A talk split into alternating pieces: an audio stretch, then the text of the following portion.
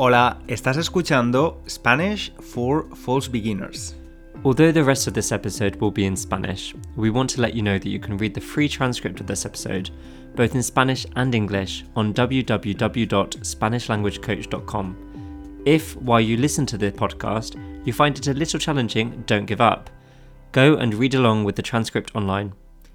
En esa misma página web también vas a poder memorizar las flashcards de vocabulario para aprender las nuevas palabras que vas a escuchar en el episodio.